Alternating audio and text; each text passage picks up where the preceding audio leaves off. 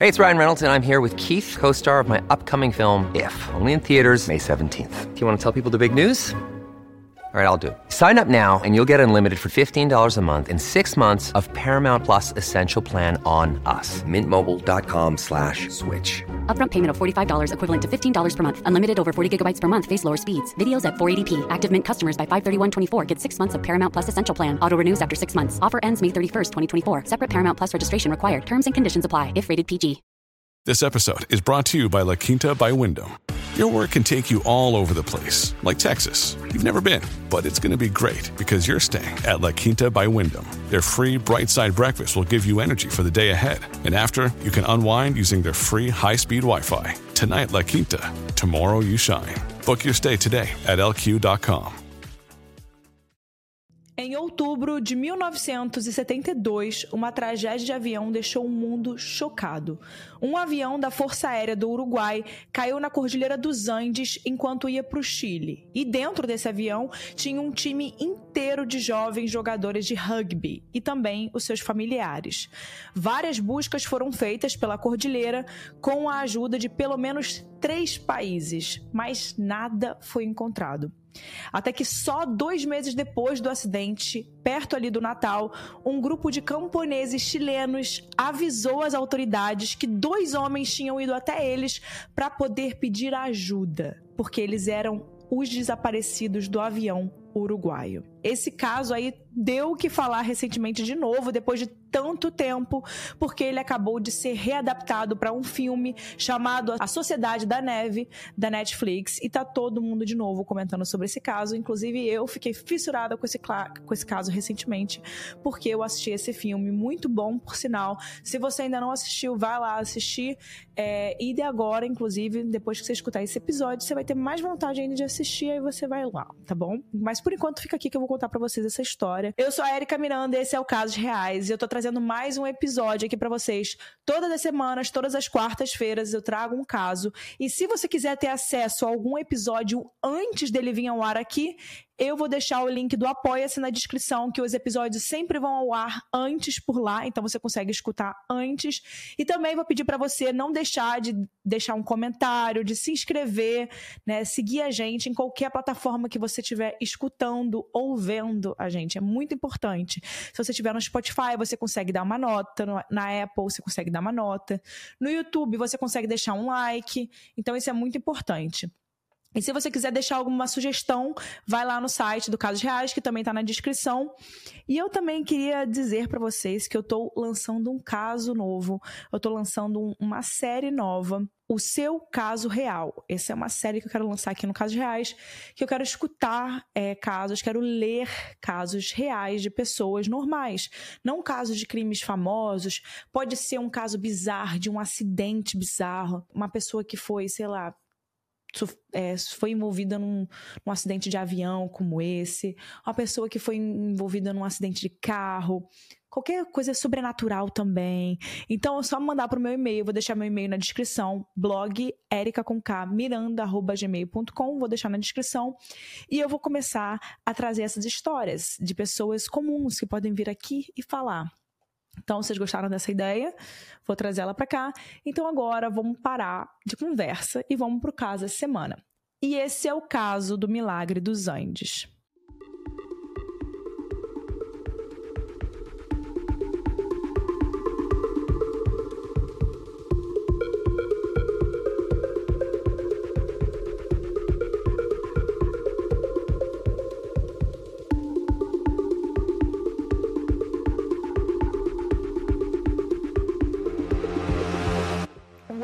1972 e existia um grupo uruguaio de rugby formado por adolescentes, chamado Old Christians Club. Esse grupo era formado por garotos estudantes de uma escola católica chamada Stella Maris, em Montevideo, no Uruguai. Os meninos desse grupo começaram a jogar rugby nessa equipe assim de uma forma bem descontraída, mas eles acabaram né, se revelando ali muito bons e depois de alguns anos jogando, eles começaram a ganhar destaque e viraram jogadores profissionais. Inclusive, disputaram vários campeonatos, ganharam muitos jogos e chegaram a vencer competições nacionais, como o Campeonato Uruguaio de Rugby de 1978 e de 1970. No ano de 72, os jogadores do time tinham ali entre 19 e 24 anos.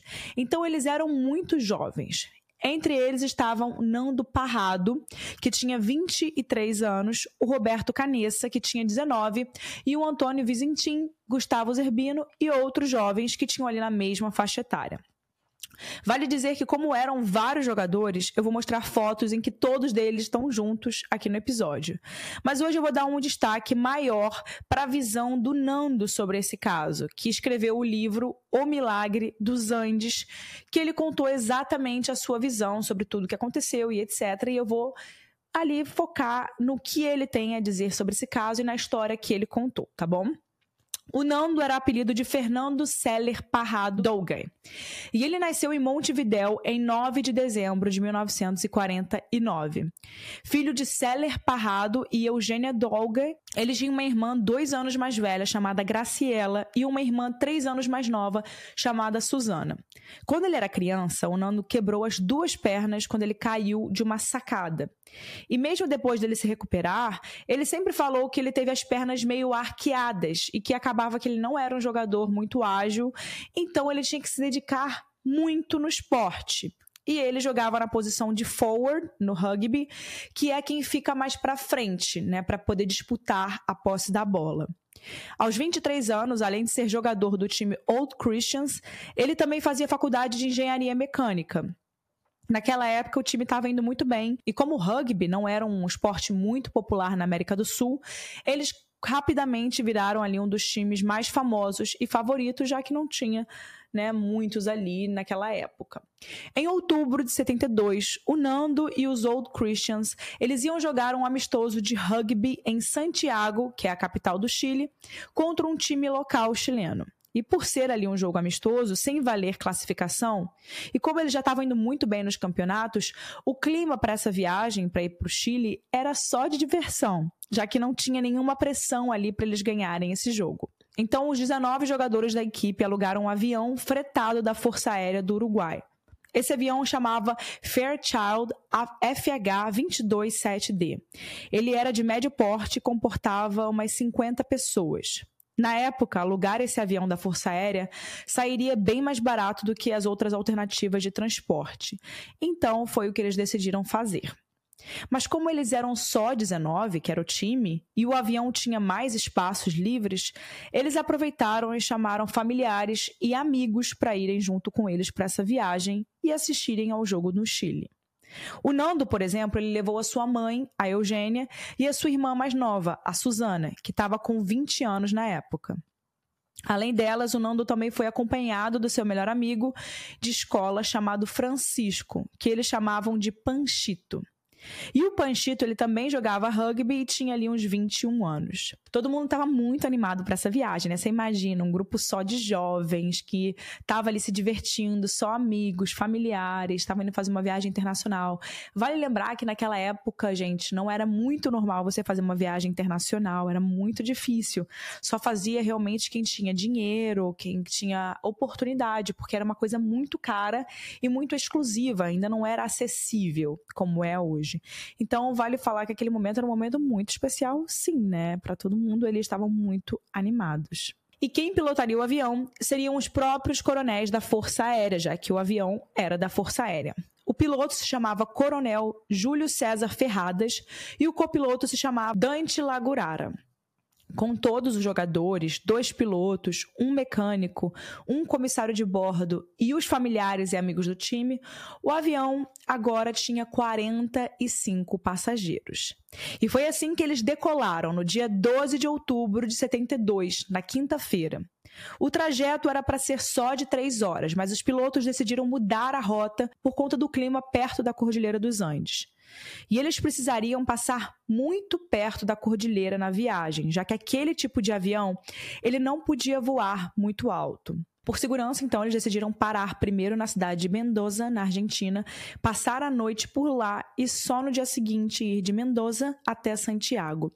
Nesse primeiro percurso, deu tudo certo. Eles pararam ali no dia 12 em Mendonça e passaram a noite lá.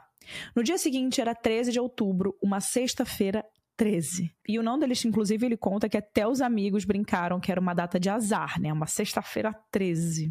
E por o avião ser da Força Aérea Uruguaia, era proibido que um avião militar de um outro país ficasse mais de 24 horas em solo argentino. Então os pilotos eles tinham que tomar uma decisão bem rápida.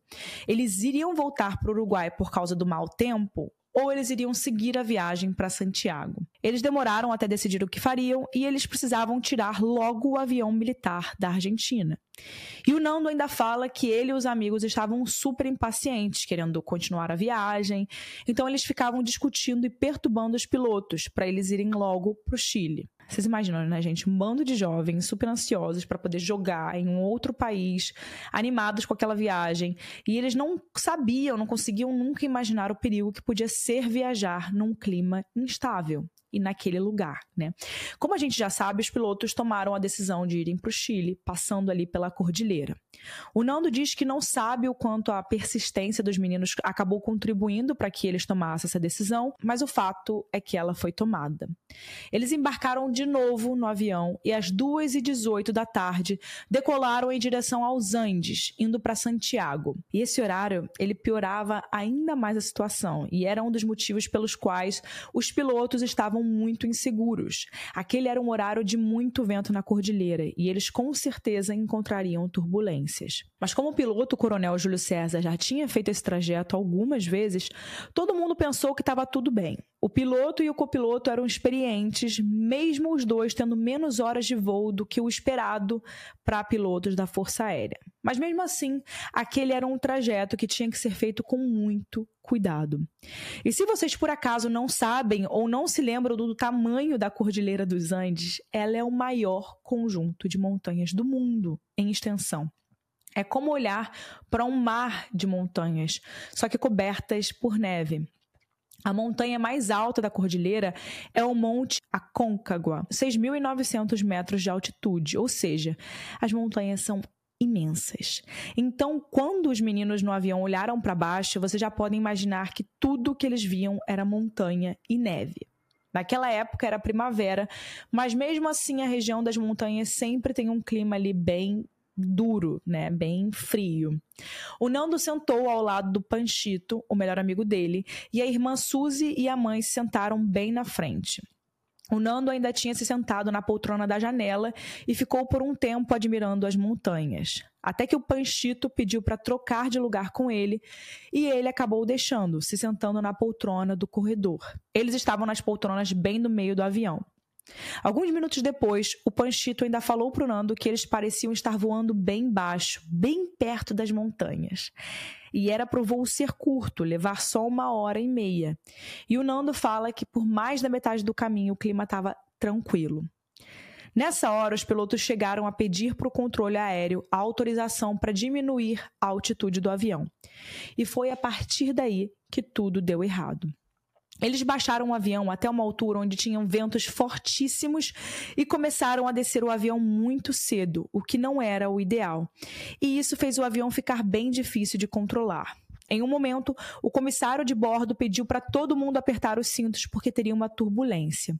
O Nando falou que a mãe dele e a Suzy estavam muito assustadas, mas que os meninos do time estavam zoando com aquela situação e que alguns ali fingiam que estavam em uma montanha russa, de tanto que o avião balançava, gente.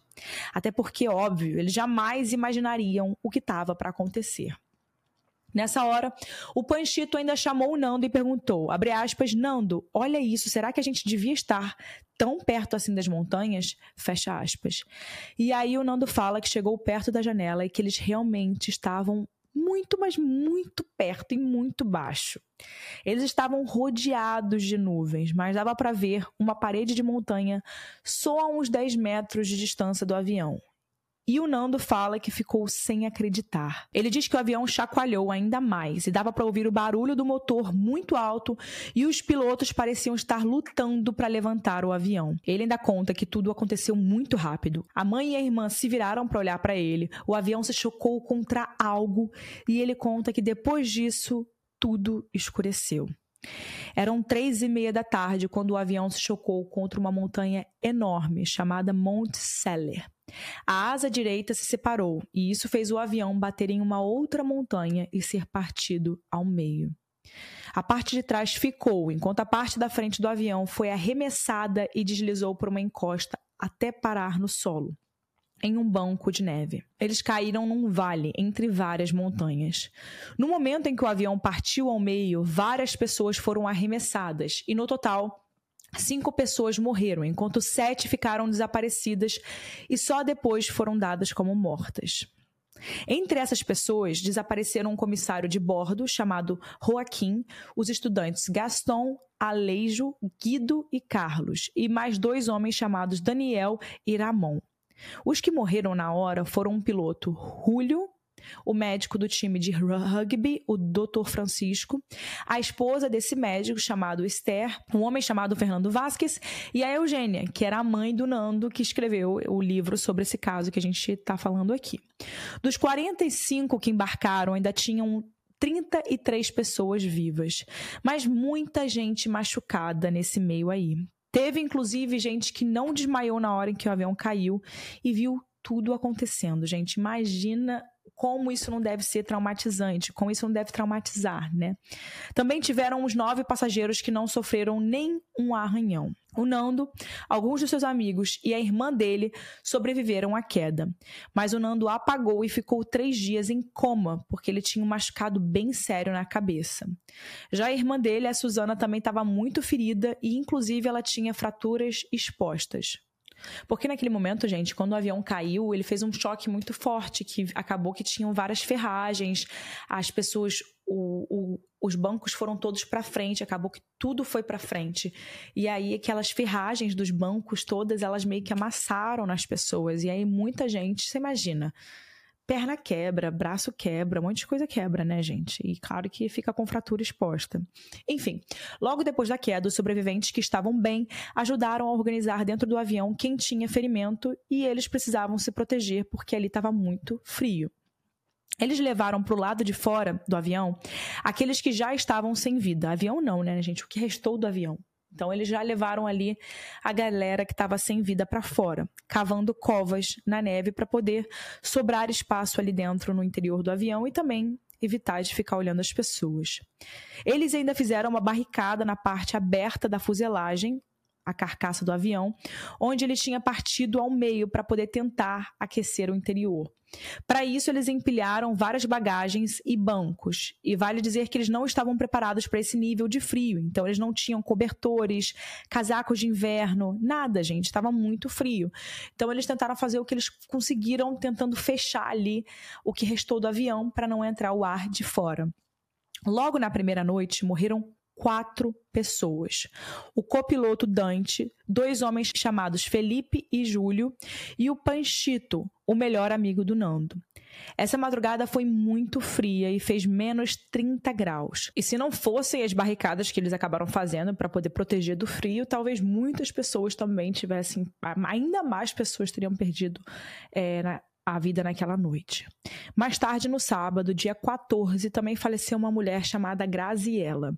Nesses próximos dias depois do acidente, os sobreviventes ficaram esperando que as autoridades encontrassem e resgatassem eles. Eles até chegaram a ouvir um avião passando por ali, saíram e fizeram aqueles sinais com as mãos, tentando mostrar que eles estavam ali, mas ninguém veio. Eles até achavam, tinham esperança de que alguém tivesse visto, mas nada. Eles já estavam sendo procurados nessa hora, e as buscas eram bem intensas, feitas pelo Uruguai, pela Argentina e pelo Chile. Mais de 60 helicópteros e aviões estavam sendo usados para essas buscas. Tinha muita gente procurando o avião caído ali nos Andes. O problema é que o Far Child, esse avião, era um avião branco e ele se misturava muito fácil na neve. Do alto era muito difícil de ver ele ali embaixo. Então acabava que você passava e você não conseguia ver nada, não dava para ver nada.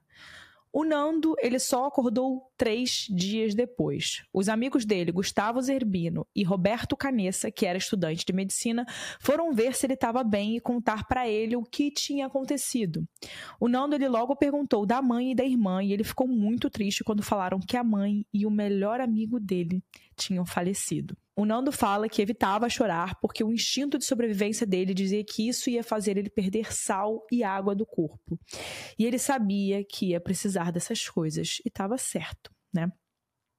Ele passou o próximo dia junto com a irmã, protegendo ela do frio, já que era o que tinha sobrado. O Roberto e os outros sobreviventes que estavam cuidando dos feridos improvisaram talas e outras formas de ajudar as pessoas com peças soltas do avião.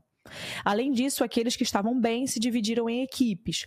Alguns eram da, alguns eram da equipe médica, outros buscavam suprimentos nas malas que estavam ali abandonadas, caídas, e alguns outros ficaram na organização do espaço, retirando bancos ou tentando aquecer o avião. Com essa força-tarefa, eles foram se organizando para sobreviver no meio dos Andes. Antes do copiloto morrer, ele tinha falado algumas coisas ali meio sem nexo, porque eles estavam tentando falar com ele para poder ver o que, que eles faziam a... agora, né, que eles caíram, né? Mas ele ficava dizendo o tempo todo que eles tinham passado pela cidade chilena Curicó, mas nem no Chile eles estavam ainda, eles ainda estavam na Argentina. E essa cidade fica bem mais a oeste. Mesmo assim, por conta dessa fala do copiloto, eles achavam que estavam perto da civilização. Lá no avião, eles também tinham algumas poucas comidas, uns petiscos, tipo amendoins, bolachas, chocolates e também algumas garrafas de vinho. Eles dividiram tudo entre eles, mas lá para o quinto dia do acidente a coisa começou a ficar bem complicada, porque eles perceberam que a comida não ia durar muito. A preocupação deles crescia cada vez mais, porque àquela altura eles tinham certeza que as buscas estavam sendo feitas. Mas aí onde estava a ajuda então? Pensando nisso, eles decidiram subir a montanha e ver o que tinha do outro lado. O Roberto e mais dois sobreviventes, chamados Numa e Carlitos, escalaram a montanha mais próxima. Ela era alta e era uma escalada bem difícil. Imagina, sem nada, sem nenhum equipamento, eles não tinham nada para escalada, gente, para o frio. Eles não tinham nem roupa para frio. Imagina para fazer uma escalada no frio. Enfim, eles saíram pela manhã e voltaram da escalada só no dia seguinte. E quando eles voltaram, todo mundo fez muitas perguntas do que, que eles tinham visto, o que, que eles conseguiam falar, o que, que tinha lá, enfim. Mas a resposta era desanimadora. Eles mal chegaram à metade da montanha, de tão difícil que era escalar com o frio e a falta de oxigênio naquela altitude. E eles não conseguiram ver nada. E eles também quase congelaram de frio. Para o Nando, as coisas ficaram ainda mais tristes quando, no dia 21 de outubro, oito dias depois do acidente, a Suzana, sua irmã, começou a piorar ainda mais e ela, infelizmente, faleceu nos braços do irmão, que ficou com ela até o último momento. Agora, nesse momento, depois de todas as mortes de alguns feridos, restavam 27 sobreviventes. Uma das sobreviventes era Liliana, que era a única mulher viva agora e que queria muito voltar para casa para os seus filhos. Ela era esposa de um outro sobrevivente vivo chamado Javier.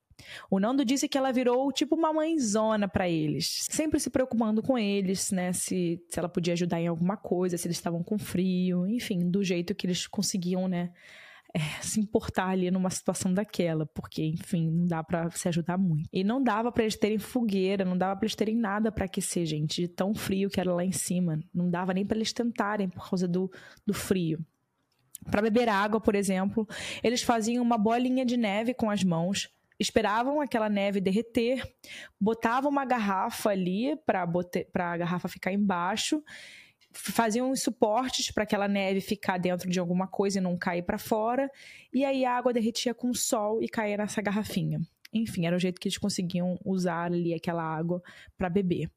O Nando ele conta que os dias depois da morte da Suzy foram muito difíceis para ele, mas que ele se mantinha forte porque ele queria voltar vivo para ver o seu pai. Ele diz que as coisas foram ficando mais complicadas quando lá para o décimo dia eles já não tinham mais nenhuma comida. Eles até revistaram todas as bagagens de novo, mas não tinha mais nada. E olha que eles realmente estavam evitando comer o que eles tinham. Eles tinham muitas poucas coisas, tipo pequenos enlatados assim que alguém botou na mala. E aí eles dividiam aqueles pequenos enlatados, tipo azeitoninhas, uma azeitona para cada um. Mas naquele momento já não tinha mais nada.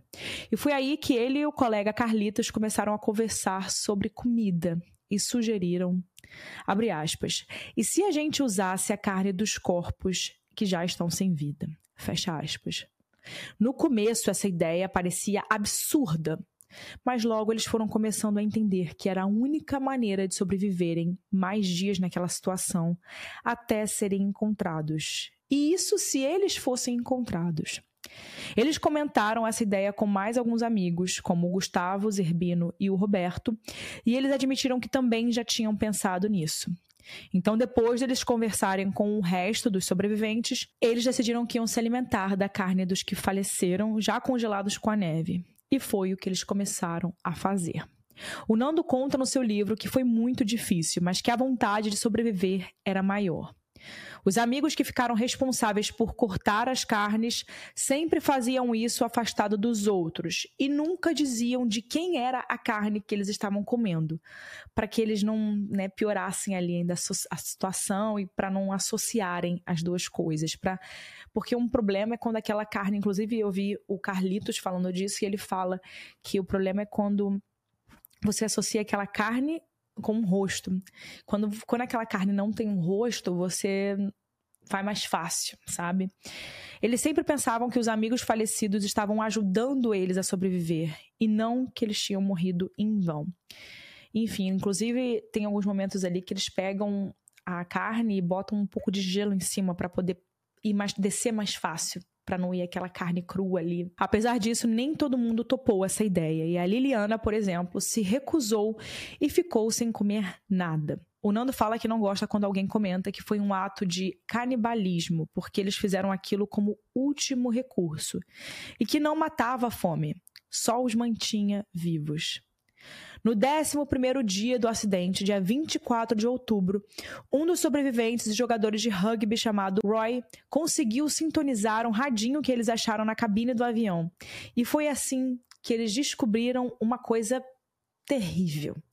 A notícia do rádio dizia que as buscas atrás deles tinham sido encerradas por um tempo, principalmente pelo clima dos Andes. Os sobreviventes, vocês imaginam, gente, ficaram revoltados, muito ali perderam as esperanças, e a partir daí eles sabiam que eles precisavam sair de lá por conta própria, porque ninguém mais estava à procura deles. Eles formaram grupos de expedições e começaram a se dividir para explorar os arredores de onde o avião tinha caído. E aí o Nando ele tomou a decisão de formar um grupo para escalar a montanha mais uma vez. Mas o Roberto ele só insistiu para que eles esperassem o clima melhorar. E nessas expedições eles encontraram algumas malas, alguns itens que voaram do avião durante a queda e também encontraram alguns amigos desaparecidos caídos na neve e todos sem vida. Esses eram aqueles que morreram ainda durante a queda do avião. Os sobreviventes também passaram a colecionar alguns itens dos que faleceram, para poder entregar aos familiares quando eles fossem resgatados. Depois de tantos desafios, eles ainda enfrentaram mais um.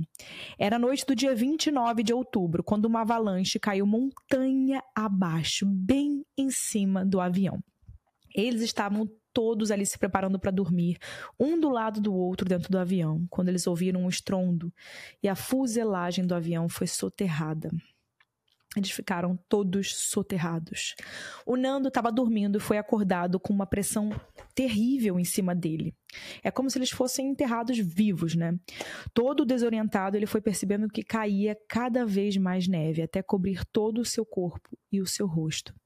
Ele diz que nessa hora tinha certeza que ia morrer, porque ele não conseguia se mexer nem respirar. Por sorte, seus amigos Roy e Carlitos conseguiram cavar a neve até conseguir desenterrar ele dali, e a partir dali eles salvaram quem eles conseguiram fazer o mesmo, né? Que eles conseguiam encontrar e puxar para fora. Ele diz que o avião virou um caos nessa hora e que ele ouvia choro e gritos para todo lado. Oito pessoas morreram atingidas pela avalanche. Quatro amigos dele, chamados Daniel, Nicolic, Henrique e o capitão do time Marcelo. O sargento, que era mecânico de aviões, mais dois homens chamados Juan e Diego, e a Liliana. O esposo da Liliana, Javier, ficou vocês imaginam, né? Muito abalado. Já tinham algumas pessoas feridas, uns dois ou três de repouso, com ferimentos graves, e quando a neve caiu em cima de alguns, foi fatal. Ainda teve mais uma avalanche naquela noite, mas pelo menos essa não pegou no avião. Eles fizeram alguns buracos na carcaça do avião para poder tirar um pouco da neve de lá, de dentro, mas o avião ficou realmente soterrado. Agora soterrados na neve e presos com uma tempestade de neve do lado de fora, eles não conseguiam sair para buscar carne dos corpos congelados. Como alternativa, um dos sobreviventes ali dentro do avião começou a cortar um dos, dos um dos corpos de um, de um amigo deles, que tinha morrido com a avalanche. Agora restavam apenas 19 sobreviventes. A tempestade só passou no dia 1 de novembro, 19 dias depois da queda do avião. Para as famílias e para as autoridades, todos já tinham sido declarados mortos naquele momento. Depois de três dias soterrados com aquela tempestade, eles passaram as próximas semanas retirando a neve do interior do avião, até que no dia 17 de novembro, mais de um mês desde o acidente, eles retomaram as expedições e acharam, não tão longe dali, a parte de trás do avião que tinha se soltado. Lá perto eles acharam um pouco de comida, refrigerantes, roupas e até uma câmera que foi usada para tirar várias fotos deles depois, que eu vou botar aqui as fotos. Eles também acharam algumas baterias, tentaram ligar o rádio de comunicação do avião, mas eles acabaram não conseguindo. Já no radinho do Fairchild, eles descobriram que os que o Uruguai tinha mandado mais aviões em busca deles. E eles ficaram bem mais esperançosos com essa notícia, vocês imaginam, né? Então, nos dias 15 e 18 de novembro, mais dois jovens faleceram, um garoto chamado Arturo e o outro chamado Rafael. As semanas restantes de novembro passaram, o resgate não veio e eles seguiram comendo a carne dos corpos dos amigos e explorando as montanhas. A mãe e a irmã do Nando eram praticamente os únicos corpos que eles não tinham usado para tirar um pedaço de carne ainda. Eles sempre tentavam animar um ao outro, às vezes tentavam descontrair o clima e até brincavam com a câmera. Mesmo que eles não soubessem se alguém um dia conseguiria ver aquelas fotos. Até que no dia 12 de dezembro, quase dois meses depois da queda do avião, o Nando, o Roberto e o Antônio Vicentim partiram em uma expedição longa. Um dia antes, o, Numa, que era um dos amigos mais próximos deles, tinha falecido depois de cortar a perna depois da avalanche.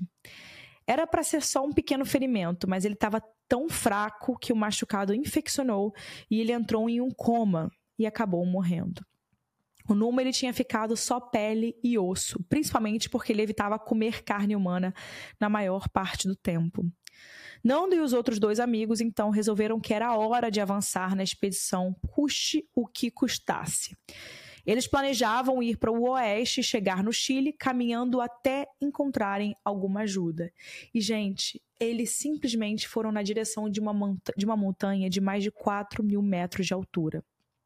Eles levaram três dias para subir a montanha e passavam as noites dormindo grudado, os três, na, gente, num frio absurdo, fazendo abrigos com a neve e se enrolando em um cobertor térmico que foi feito a partir de tecido que eles acharam do avião. Inclusive o Carlitos, que é um dos sobreviventes, ele fala muito que foi ele quem fez esse cobertor e ele fala que foi uma das melhores coisas que ele fez na vida dele até hoje, né? Foi, foi ter criado esse cobertor, que ele achou uma invenção incrível, que realmente foi o que ajudou os meninos a conseguirem passar por essa expedição. Quando eles finalmente chegaram no topo da montanha, torcendo para que do outro lado tivesse alguma coisa, algum vestígio de uma pessoa, de montanha sem, sem ter neve, de civilização, eles se decepcionaram. Eles só viram mais mais montanhas, um mar de montanha dos, dos Andes, e se olharam, tendo certeza de que ali era o fim. Mesmo desanimados, o Nando insistiu e eles não desistiram, ainda que eles estivessem exaustos e morrendo de frio.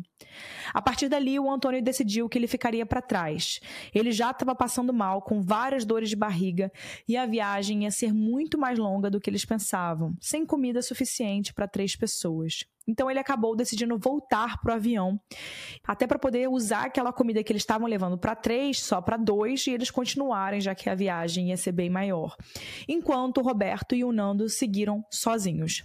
Em um momento da caminhada, quando eles avançaram até a outra montanha, eles viram um rio e uns animais, e isso acendeu a esperança neles. Eles tinham andado mais de 65 quilômetros. Gente, é muita coisa. E tudo na neve, sem nenhum equipamento de escalada, de segurança, de frio, nada. Eles, no máximo, fizeram um apoio para poder fincar na neve e eles não caírem nas subidas. Quando eles se aproximaram desse rio, Roberto ainda gritou pro Nando que ele viu um homem e um cavalo. Mas quando eles tentaram descer até o rio, eles perderam esse homem de vista e decidiram procurar ele no dia seguinte. Mas eles ficaram muito felizes de terem só visto um outro ser humano e já pensaram assim: nós estamos salvos. No dia seguinte já era 21 de dezembro, quando o Nando e o Roberto desceram até a margem do, do rio. E, gente, imagina a surpresa quando eles viram não um, mas três homens do outro lado, com, fazendo uma fogueira. Eles chamaram os homens e tentaram conversar com eles, mas o barulho do rio era tão alto que eles não conseguiam ouvir nada. O Nando ele ficou gesticulando, fazendo uma mímica e ele disse que morreu de medo de ter parecido maluco e os homens irem embora. Mas não foi o que aconteceu. Um deles se aproximou, jogou um pedaço de papel e um lápis presos em uma pedra por um barbante, e no papel eles escreveram, em poucas palavras, o que tinha acontecido com eles. Essa mensagem ficou muito famosa e ela dizia, aspas, Venho de um avião que caiu nas montanhas. Sou uruguaio. Estamos caminhando há cerca de 10 dias. 14 outras pessoas permanecem no avião. Eles também estão feridos. Eles não têm nada para comer e não podem sair. Não podemos continuar caminhando. Por favor, venha nos buscar. O Nando atirou de volta esse pedaço de papel. O homem leu e pediu para que ele esperasse. Algumas horas depois, um homem com um cavalo se aproximou e ajudou os dois, dizendo que eles já tinham mandado camponeses a cavalo para informar as autoridades. Eles ainda esperaram na casinha que esses camponeses ficavam, comeram muita comida e quando policiais chegaram, eles contaram aonde estava o avião, o Fairchild. No dia 22 de dezembro, bem perto do Natal, equipes de resgate foram mandadas. Os sobreviventes que estavam lá no avião até ouviram os nomes do Nando e do Roberto no rádio e comemoraram muito, ficaram muito felizes que agora finalmente o resgate estava a caminho. Exatamente depois de 72 dias, os sobreviventes foram resgatados depois de muita dor, sofrimento precisarem fazer o impossível para sobreviver e até comerem carne humana. Do helicóptero de resgate, o Nando ele entendeu a dificuldade que era para poderem chegar o Fairchild, o avião deles lá de cima, porque o avião se camuflava com a neve. Só quando eles desceram muito, né, bastante, ficaram a uma distância de 400 metros do avião, que dos destroços do avião deles, é que eles conseguiam enxergar os sobreviventes. A história de sobrevivência extrema, marcada por muita tristeza e muita coragem, marcou essa data e virou notícia internacional. Esse caso ele ficou conhecido como Milagre dos Andes ou até como Milagre do Natal. Também virou uma história sobre amizade, luta e amor, já que eles tinham um carinho muito grande um pelos outros e também de time, né, de união. Tiveram 16 sobreviventes no total e um memorial com uma cruz bem grande foi criado perto de onde o acidente aconteceu. Os restos do avião foram destruídos para poderem né, não, não virar ali um lugar onde as pessoas acabam indo para poder ver o resto, mas existiu um funeral enorme ali para todos que morreram. Os corpos ainda foram movidos e enterrados ali uma região onde não teriam avalanches e também em uma região onde a neve, quando a neve derretesse, você não conseguisse ver ali os ossos, etc. Essa região, curiosamente, se chamava Vale das Lágrimas e ganhou um novo significado depois da tragédia. Existe uma excursão anual, inclusive, que leva visitantes até esse memorial para poder relembrarem os que se foram. Vários dos jogadores de rugby seguiram alguma carreira esportiva ou empresária. O Nando ele virou produtor de televisão e escritor, escrevendo o livro Milagre dos Andes, que foi usado para a gente criar esse roteiro.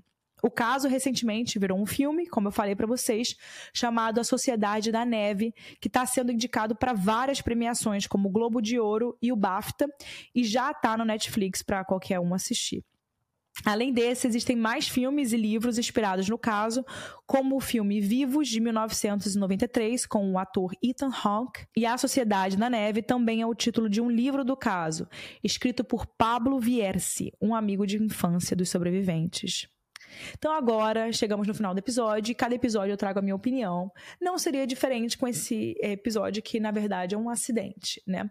Mas que é um caso muito real, né? Então, é, o que eu acho desse caso, eu queria trazer uma curiosidade para vocês. Quando a gente estava aqui produzindo o roteiro, eu encontrei uma história paralela muito interessante que é a do Guilhermo Regules, que é uma das pessoas que seria parte, que era parte desse time e que ia subir nesse avião e ele acabou não embarcando no avião, gente. Vocês acreditam nisso? Ele foi uma, um dos sobreviventes, mas que não passou pela tragédia porque ele simplesmente não embarcou. E no dia as pessoas tentavam ligar para ele, tentavam entrar em contato com ele, não conseguiam, não conseguiam e acabaram embarcando no avião sem o Gilberto Regules. E acabou que o Gilberto, ele ainda, né, ele ainda foi um dos primeiros ali a perceberem que algo tinha acontecido com o avião, porque ele, de certa forma, ele acabou entrando num outro voo da Ibéria para poder conseguir chegar lá no jogo.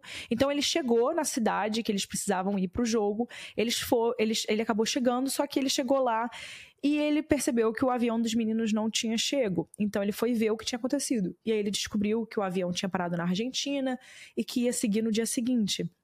Então, no dia seguinte, ele esperou que os meninos aparecessem e nunca mais os meninos apareceram, né? Ficou aquele tempo todo e etc. E ele foi uma das pessoas que, que não embarcou nesse voo. Bizarro, né? Era, um, era um, literalmente um assento vazio que era dele. Porém, em 1991, esse mesmo que não embarcou, ele acabou sofrendo um acidente de carro e faleceu. Então acabou que ele não, não fugiu aí da morte, né? Nesse caso. Enfim, essa era a curiosidade que eu tinha para trazer aqui hoje. Sobre a minha opinião é, sobre esse caso, não tem muito o que dar opinião, né? Eu só fiquei muito pensativa sobre esse caso, que é muito interessante a gente pensar num caso desse hoje em dia. Eu acho que hoje a gente jamais teria um caso desse. Porque, primeiro, todo mundo tem um celular, então a gente consegue encontrar as pessoas, a gente consegue rastrear as pessoas de uma forma muito mais fácil. É saber a exatidão do lugar.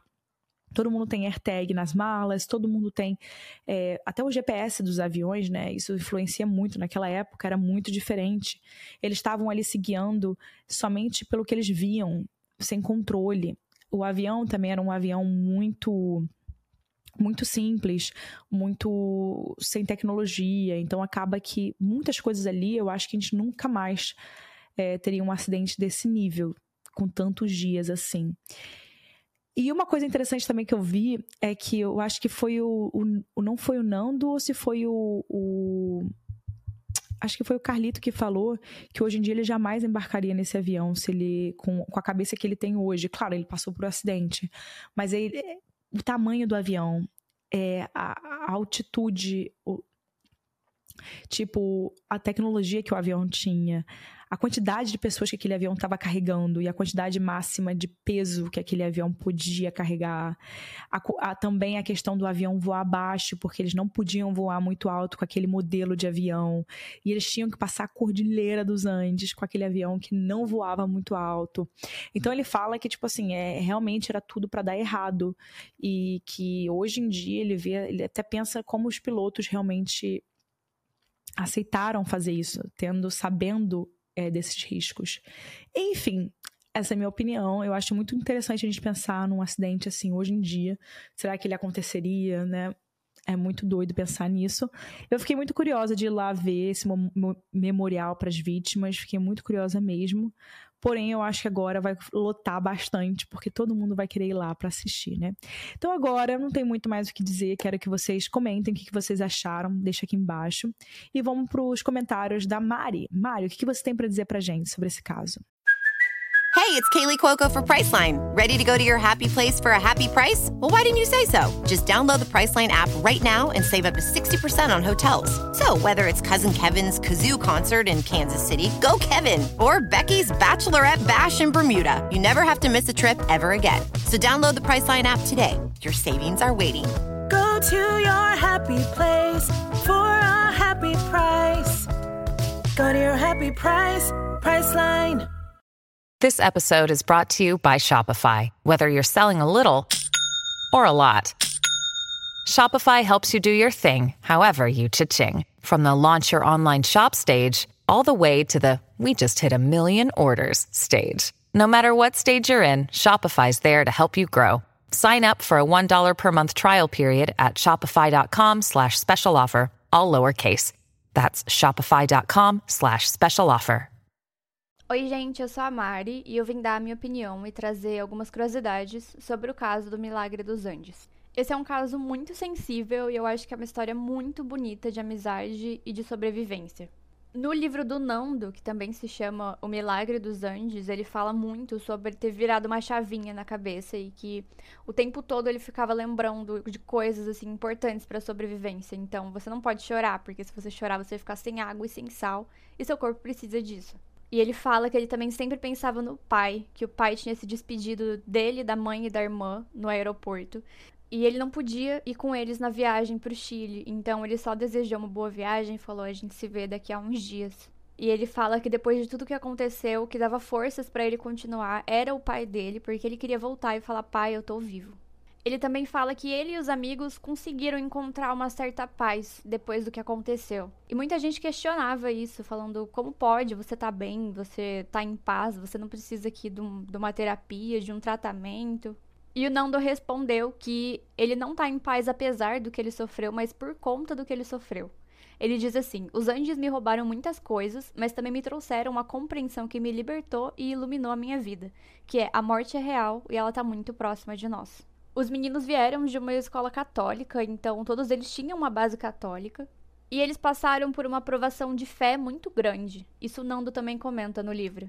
Eles ficavam sempre se questionando por que, que a gente sobreviveu e as outras pessoas não. E eles acabaram questionando muito essa fé deles por conta do acidente, né? Uma tragédia, você passa por uma aprovação muito grande e ali eles perceberam que eles tinham que fazer aquilo sozinhos. Não tinha alguém para guiar eles ali. Mas o Nando fala uma coisa muito interessante que ele entendeu essa questão da fé quando ele percebeu que o que salvou ele na montanha não foi inteligência, não foi coragem, e sim o amor que ele sentia por aquelas pessoas e o amor que ele sentia também pelo pai dele. E foram essas coisas que levaram ele para casa, e por conta do amor ele não perdeu essa fé. O Roberto Canessa, que foi quem encontrou junto com o Nando os camponeses, ele fala também em uma entrevista para o National Geographic que ele quase desistiu quando a avalanche atingiu eles ali. Ele só não desistiu porque os meninos acreditavam muito nele e um deles falou assim: é, Roberto, que sorte a sua poder caminhar por todos nós.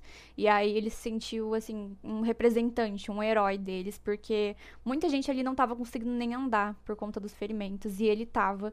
E aí ele percebeu que ele podia fazer uma diferença para todo mundo. Eu também queria falar que o filme A Sociedade da Neve é extremamente fiel à história e ela conta a história numa perspectiva bem sensível e diferente. Não vou falar mais para não dar spoiler para vocês, mas o filme é muito realista, ele conta as coisas exatamente como elas aconteceram. Eu acho que ele teve muito sucesso em mostrar que o que realmente salvou eles foi esse amor, esse carinho que eles tinham um pelo outro. Então é isso, pessoal. Vejo vocês semana que vem em mais um caso do podcast Casos Reais. Não deixem de apoiar a gente lá no Apoia-se. Eu vou deixar o link na descrição. E se você ficou até aqui, não deixe de compartilhar nas suas redes sociais para algum amigo. É muito importante.